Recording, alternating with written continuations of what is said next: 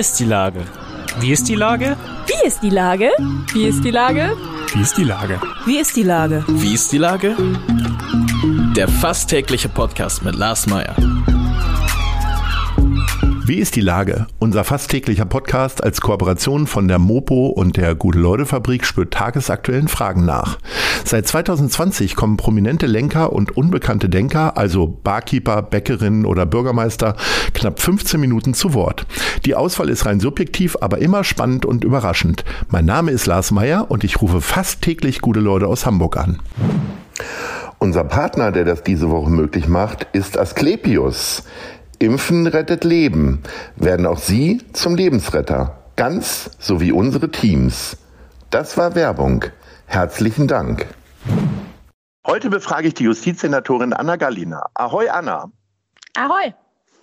Liebe Anna, letzte Woche gewann dein Lieblingsverein, der FC St. Pauli, überraschend gegen Borussia Dortmund im DFB-Pokal und verlor das Stadtderby gegen den HSV. Was wiegt denn nun schwerer für dich? Ähm, auf jeden Fall der Sieg. Man muss ja immer ähm, an den positiven Dingen festhalten und es war einfach ein äh, tolles Spiel und ich hatte einen sehr aufgeregten Sohn neben mir, der ähm, so mitgefiebert hat und sich so gefreut hat, äh, dass das mein Herz noch etwas länger erwärmen wird. Also für dich ist das Glas voll als St. Pauli-Fan. Äh, halb voll, ja. nicht voll. Vielleicht ist es sogar ganz voll. Ja. ähm, wie guckst du denn normalerweise Fußball? Also tatsächlich mit deinen Kindern oder auch mal so in Gemeinschaft, was ja jetzt auch wieder schwierig ist? Und wie emotional bist du? Also ich war ja am nächsten Tag nach dem Dortmund-Spiel, war ich ja heiser und die Leute haben alle gedacht, hast du bestimmt gesoffen? Und ich habe gesagt, nee, äh, trink ja nichts. Januar, ne? ähm, guck es gerne in Gemeinschaft. Ähm, manchmal äh, fordern die Kinder das ja auch ab ähm, mhm. das äh, zusammen zu gucken. Und dann ist es auch ganz schön. Und inzwischen haben sie fast alle ein Alter erreicht, wo sie so ein Spiel auch durchhalten. Das war ja auch nicht immer so. Manchmal bricht das dann auch nach den ersten 30 Minuten ab und die Kinder sind im Zimmer und man denkt, gut, da haben wir auch irgendwie was anderes machen können. Ähm, durchaus auch mal bei dem einen oder anderen Stadionbesuch, ähm, Stehplatz selbstverständlich. Das ist äh, dann schon das Nonplusultra, finde ich. Ähm, und es macht einfach Spaß in Gemeinschaft. Ne? Und hast du denn äh, zumindest früher auch laut gerufen und auch mal gegen den Gegner oder warst du schon immer die kontrollierte zukünftige Justizsenatorin?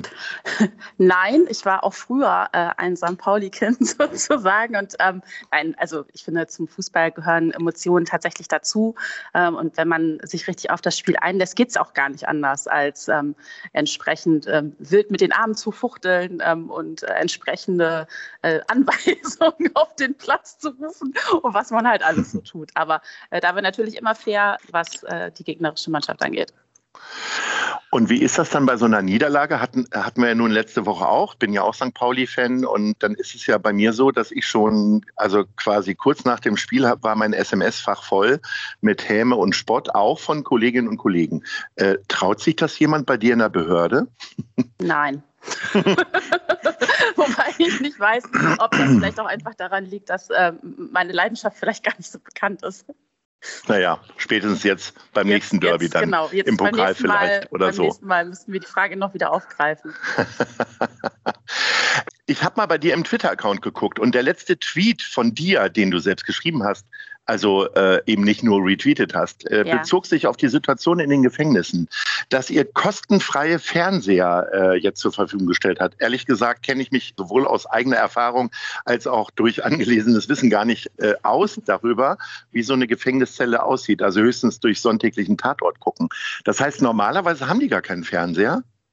Das kommt ganz drauf an, wo sie sich befinden. Also ähm, diejenigen, die sozusagen schon länger bei uns sind und ähm, auch einem Job nachgehen ähm, im Gefängnis, die äh, können sich tatsächlich auch einen Fernseher ausleihen. Aber wir haben jetzt vor allem auch nochmal unter Corona-Gesichtspunkten auf diejenigen geguckt, die eigentlich keine, keine Chance haben, sich ähm, schon so zu versorgen sozusagen. Also musst dir vorstellen, im Moment ist es so, wenn jemand ähm, in den Vollzug kommt, dann sind erstmal 14 Tage Aufnahmequarantäne angesagt.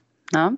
Wir sind mhm. ja ein sehr hochgeschlossenes System, also sind sozusagen auch ähnlich anfällig letztendlich, wie das auch ein Pflegeheim ist. Wir haben ganz viele äh, Menschen bei uns, die tatsächlich ähm, Vorerkrankungen mit sich bringen. Ähm, und die insofern auch die sogenannten Hochrisikopatientinnen sind. Das heißt, wir sind sehr, sehr vorsichtig und eben alle, die reinkommen, müssen erstmal 14 Tage in Quarantäne und da passiert dann auch nicht viel. Ja?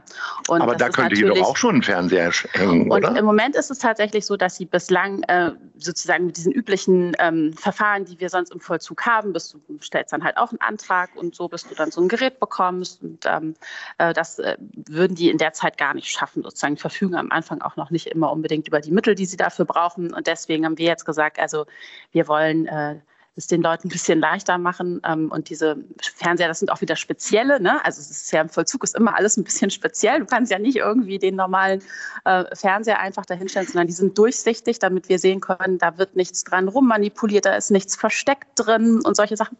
Ähm, die werden da jetzt eben zur Verfügung gestellt für die Quarantäne, aber auch später für die Isolierstation. Also wenn jetzt sozusagen ähm, tatsächlich die Situation haben, dass sich Menschen auch im Vollzug infizieren.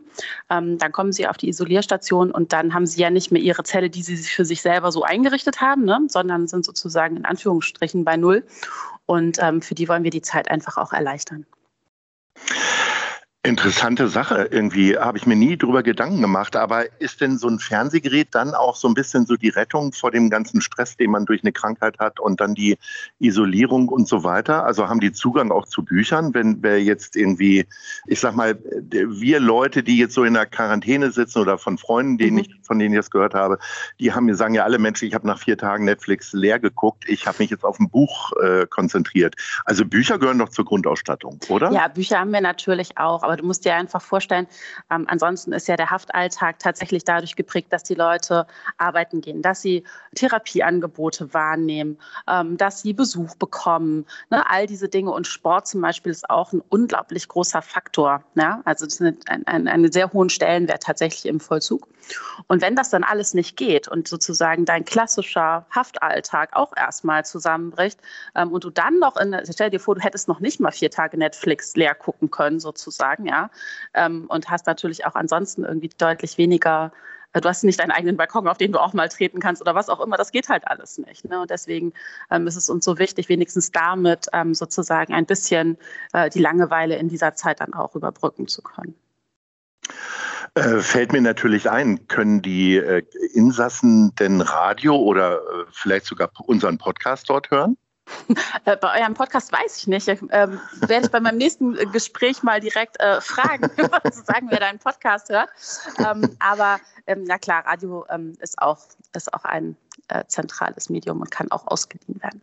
Du hast ja nicht nur letztes Jahr ein ziemlich bewegtes Jahr gehabt mit vielen Auf und Abs. Äh, wie gehst du denn persönlich so äh, mit so Stresssituationen um? Bist du dann jemand, äh, die sich dann eher erstmal zurückzieht? Also bei Annalena Baerbock haben wir das ja beobachten können, als sie Stress mit ihrem Buch hatte, hat man erstmal ein paar Wochen nichts von ihr gehört. Oder ähm, besprichst du dich mit alten Schulfreunden, die möglicherweise nochmal so den Wertekompass in Ordnung bringen und das einschätzen? Oder wie, wie gehst du mit solchen Situationen um?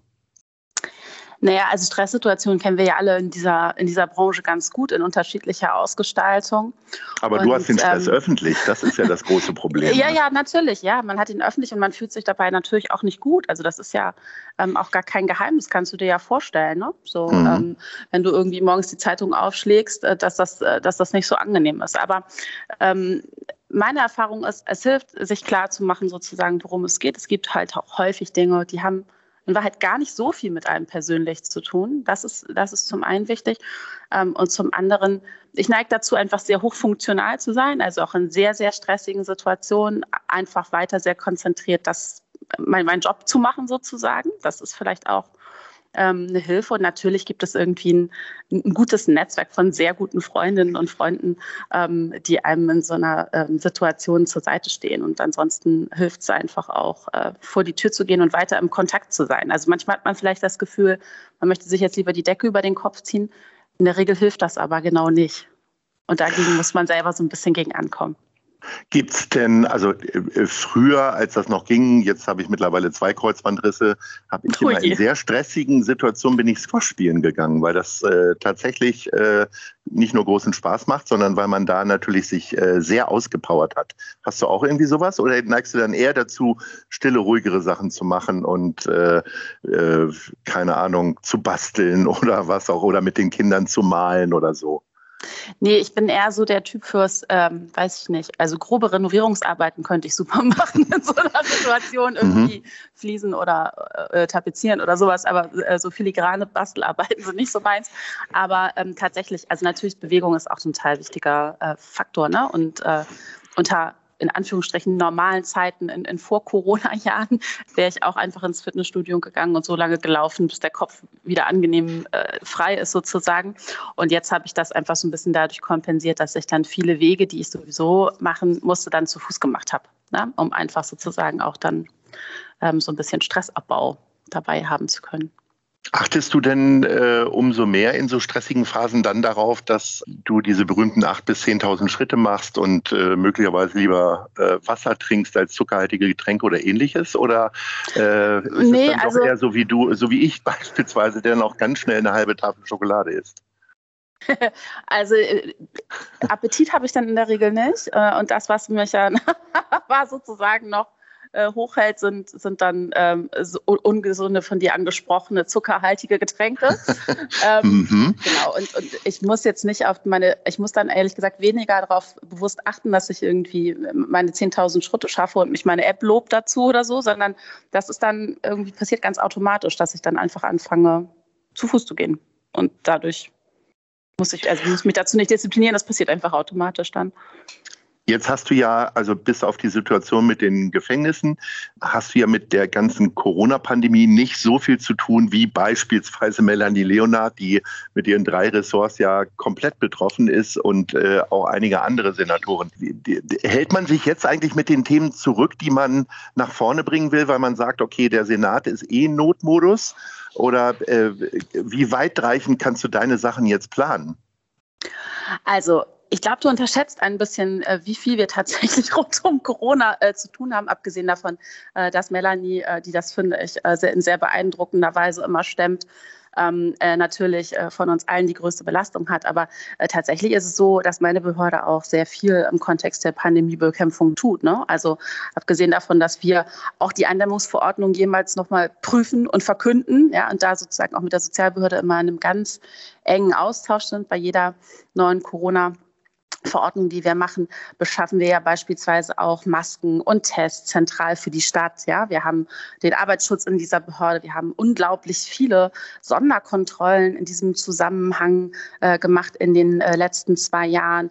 Ähm, wir haben uns sehr stark damals, äh, das war vor einem Jahr, weißt du, als diese Debatte macht die Büros zu hoch lief, ne, mhm. haben wir uns in Hamburg dafür eingesetzt, dass wir gemeinsam mit der Wirtschaft eine freiwillige Vereinbarung zum Homeoffice treffen und so. Also insofern haben wir sehr akute Pandemie Themen, die wir tatsächlich auch bewegen. Und trotzdem würde ich sagen, wir machen das tatsächlich on top. Also es ist schon so, dass äh, vieles andere einfach auch weiterläuft und auch wichtig ist, dass es weiterläuft. Also so Fragen wie, wie finanzieren wir eigentlich künftig den Rechtsstaat und wie kriegen wir das mit der Digitalisierung gut hin? Wir haben uns ja in Hamburg sehr massiv eingesetzt ähm, für den Pakt für den Rechtsstaat, ja, dass der Bund sich sozusagen da auch weiter engagiert. Das sind natürlich alles Sachen, die dürfen nicht liegen bleiben. Genauso wenig wie ähm, der Kampf gegen den Drogenhandel und die Waffenschieberei in der Stadt, ne, wo wir jetzt irgendwie durch diese EncroChat-Verfahren einfach eine irre ähm, Chance auch haben, äh, kriminelle Strukturen nachhaltig zu zerschlagen. Ähm, da sind wir dann natürlich auch massiv hinterher. Das ist gut, dass wir gesprochen haben, dass ich sowas mal erfahren habe. Also habe ja offensichtlich doch sehr viel damit zu tun. Sorry dafür. Wenn du dann mal frei hast, dann haben wir schon über so Sachen gesprochen, an die frische Luft gehen und so weiter. Mhm. Äh, ich würde gerne bei der Top 3 von dir erfahren, wo du denn am liebsten spazieren gehst. Fangen wir mal beim dritten Platz an. Okay, und steigern uns so langsam für den Spannungsbogen. Ja. Also, ja. Als, ich würde sagen, mein dritter Platz ist tatsächlich ähm, das äh, Spazierengehen entlang am Isebeck-Kanal. Das ist auch was, was sich jetzt oh ja. ähm, unter der Pandemie einfach angeboten hat. Es relativ äh, nah zu erreichen für mich sozusagen und ist immer eine gute Strecke, ähm, um dann auch so den einen oder anderen Termin, den man aus äh, Vorsichtsgründen lieber draußen macht, dann halt da entlang zu machen. Und irgendwie viele, habe ich viele gute Gespräche geführt ähm, in den letzten Monaten auf dieser Strecke. Ja. Platz zwei? Platz zwei ist für mich das Niendorfer Gehege. Das ist tatsächlich auch was, was natürlich mit Kindern immer super geht, weil alle können sich austoben ähm, und ähm, haben einfach ja, äh, Freiraum sozusagen. Und das Niendorfer Gehege ist, ähm, glaube ich, für alle Eimsbüttlerinnen irgendwie auch so ein ganz fester Bestandteil im Leben. Da, da geht man einfach regelmäßig hin. Jetzt bin ich gespannt auf Platz eins. Ja, der ist nicht so spannend, glaube ich, weil er vielleicht bestimmt in den Top 3 von vielen Hamburgerinnen vorkommt. Also natürlich gehe auch ich gerne um die Außenalster und das ist auch so ein Klassiker, wenn man, auch das ist zwar ja sehr eingeschränkt nur passiert in den letzten Monaten, aber äh, Besuche aus anderen Städten bekommt. Ich habe immer noch viele Freunde, zum Beispiel im Ruhrgebiet, die mich gerne besuchen. Dann ist natürlich irgendwie auch der Spaziergang um die Außenalster so ein Must-Have. Das sind ja alles drei Orte, wo wirklich sehr viele Leute rumlaufen. Wie oft wirst du dann erkannt? Oder bist du dann Maske und Schal und allem so eingemummelt, dass die hm. Leute so an dir vorbeirauschen? Ja, also das ist ganz unterschiedlich. Ich finde, irgendwie gibt es immer so Tage, da trifft man total viele Leute, die man kennt. Und dann ja. gibt es Tage, da trifft man niemanden. Weiß ich auch nicht, warum das so ist. Ähm, Maske und Schal, genau, das ist, das ist tatsächlich ja eher was, wenn man selber mal die Leute anspricht, dass die einen Moment brauchen zu verstehen, wer hat sie jetzt eigentlich gerade angesprochen, wer grüßt mich denn da jetzt? So, ähm, aber in einem Großen und Ganzen äh, kann, kann ich sehr unbehelligt durch mein Leben gehen. Sehr gut, dann mach das mal weiter. Wir beenden unser Gespräch und ich entlasse dich jetzt äh, wieder in den Arbeitsalltag. Äh, liebe Anna, herzlichen Dank und Ahoi. Ja, ich danke dir. Tschüss. War sehr schön. Ciao. Eine Produktion der Gute-Leute-Fabrik in Kooperation mit der Hamburger Morgenpost.